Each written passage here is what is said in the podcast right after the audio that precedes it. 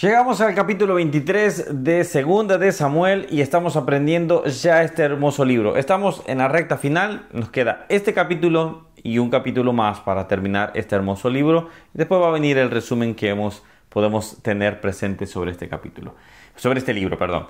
Mi nombre es Ronnie Mejía, te doy la bienvenida a este canal. Estamos leyendo la Biblia capítulo por capítulo. Si es por primera vez que has llegado por acá, bueno, eh, la dinámica es leer un capítulo, leemos yo he leído el capítulo, obviamente te invito a que tú lo leas en tu casa, pero al mismo tiempo tomamos un versículo en el cual eh, fue mi devocional y es donde yo puedo compartirlo contigo.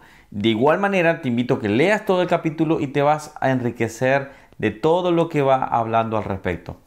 Bueno, vamos a ver el capítulo, en este caso el capítulo 23, habla sobre lo que es un cántico, las últimas palabras de David. Después está hablando sobre los valientes de David y empieza a mencionarlos uno por uno.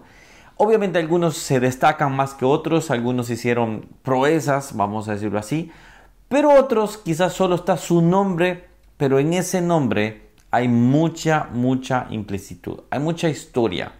Y interesantemente, no sé si se recuerdan de este nombre, Urias Eteo. Si nosotros nos recordamos en el capítulo 11, cuando estamos viendo que un David descuidado, un David que en vez de estar en la batalla, estaba en el palacio, mira a una mujer bañándose y desea a esa mujer. Esa mujer era Betsabé, esa mujer era la esposa de Urias Eteo. Interesantemente, y me estoy dando cuenta en este momento, Urias Eteo es dentro de los valientes de David. Leámoslo. Dice, capítulo 23, segundo de Samuel, capítulo 23, versículo 39. Urias Eteo 37 por todos. Pero antes de eso está, por ejemplo, lo que es uh, hijo de Aitofel. Eliam, hijo de Aitofel, era el padre de Betsabé. Era uno de los, vamos a decir así, eh, valientes. Urías Eteo está dentro de los valientes de David también. Si nos ponemos a pensar, David tendría que haber reconsiderado el adulterio, no solo porque era malo, no solo porque estaba fuera del orden de Dios, sino porque era de uno de sus más allegados, vamos a decir así, no sé si amigos, porque no, no, no lo dice la Biblia, pero era una de sus personas de mayor confianza, uno de sus valientes. Uno de esos, de esos valientes que allá en la cueva de Adulam, si se recuerdan, se llegaron a un David que estaba huyendo. Y ahí nosotros debemos pensar, estas personas, David y Urias, no eran desconocidos. No era un Urias Eteo. ¿Quién es Urias Eteo? No, era alguien que era cercano a él. Lamentablemente muchas relaciones de amistad, grandes amistades se han visto afectadas por hombres y mujeres que se han traicionado. No quiero solo tocar el tema del adulterio porque ya eso es obviamente que hasta es difícil, pero se da. Pero sé que hay muchas personas que me escuchan y pueden decir, a mí no me traicionaron en un adulterio, me, traicionaron mi confianza, traicionaron la manera en que trataron a mi familia, etcétera, etcétera, etcétera. Yo quiero decirte lo siguiente, lamentablemente el hombre te puede fallar. El hombre te puede llegar a traicionar. Y aquí es donde uno siempre dice, bueno, pero Dios no te va a traicionar. Y es cierto, Dios no nos va a traicionar. Pero cuando nosotros ponemos nuestra confianza en el hombre o la mujer, nos encontramos en una situación donde simple y sencillamente somos vulnerables a las heridas. Yo te quiero dar un consejo lo primero. Primero, confía solo en Dios.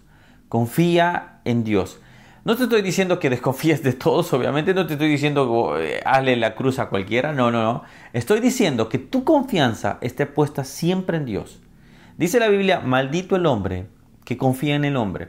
Aquel que pone su esperanza, pone su confianza en una persona.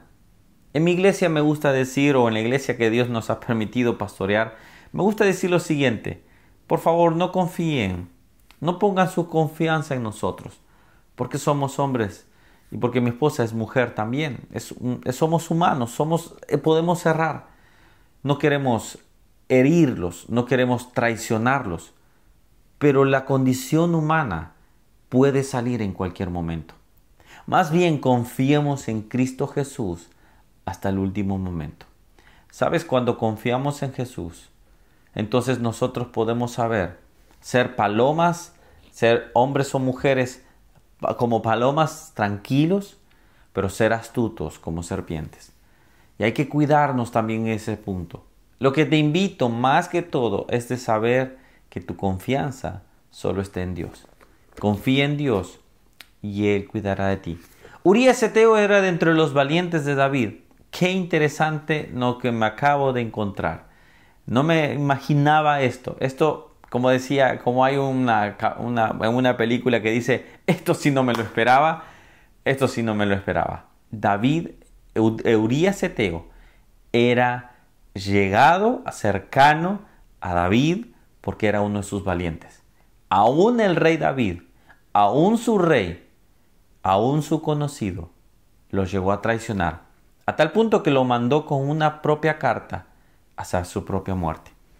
No estoy diciendo que tus amigos te van a mandar hasta tu, hasta tu propia muerte, no, para nada. Pero sí te puedo decir, el hombre puede fallar, Dios no falla. En Él no hay variante de cambio. En Él puedes confiar. Bueno, que Dios te bendiga. Espero que Dios haya hablado a tu vida. Confía en el Señor. Pon tu confianza en Él solamente y que podamos tener buenas relaciones, pero siempre cuidando que nuestra confianza solo esté en Dios. Bueno, si no te has suscrito a este canal, puedes hacerlo. Dale like, dale a la campanita para que te avise cada vez que subimos un nuevo video. Y nos vemos mañana en el último capítulo de 2 Samuel. Que Dios te bendiga. Nos vemos mañana. Chao, chao.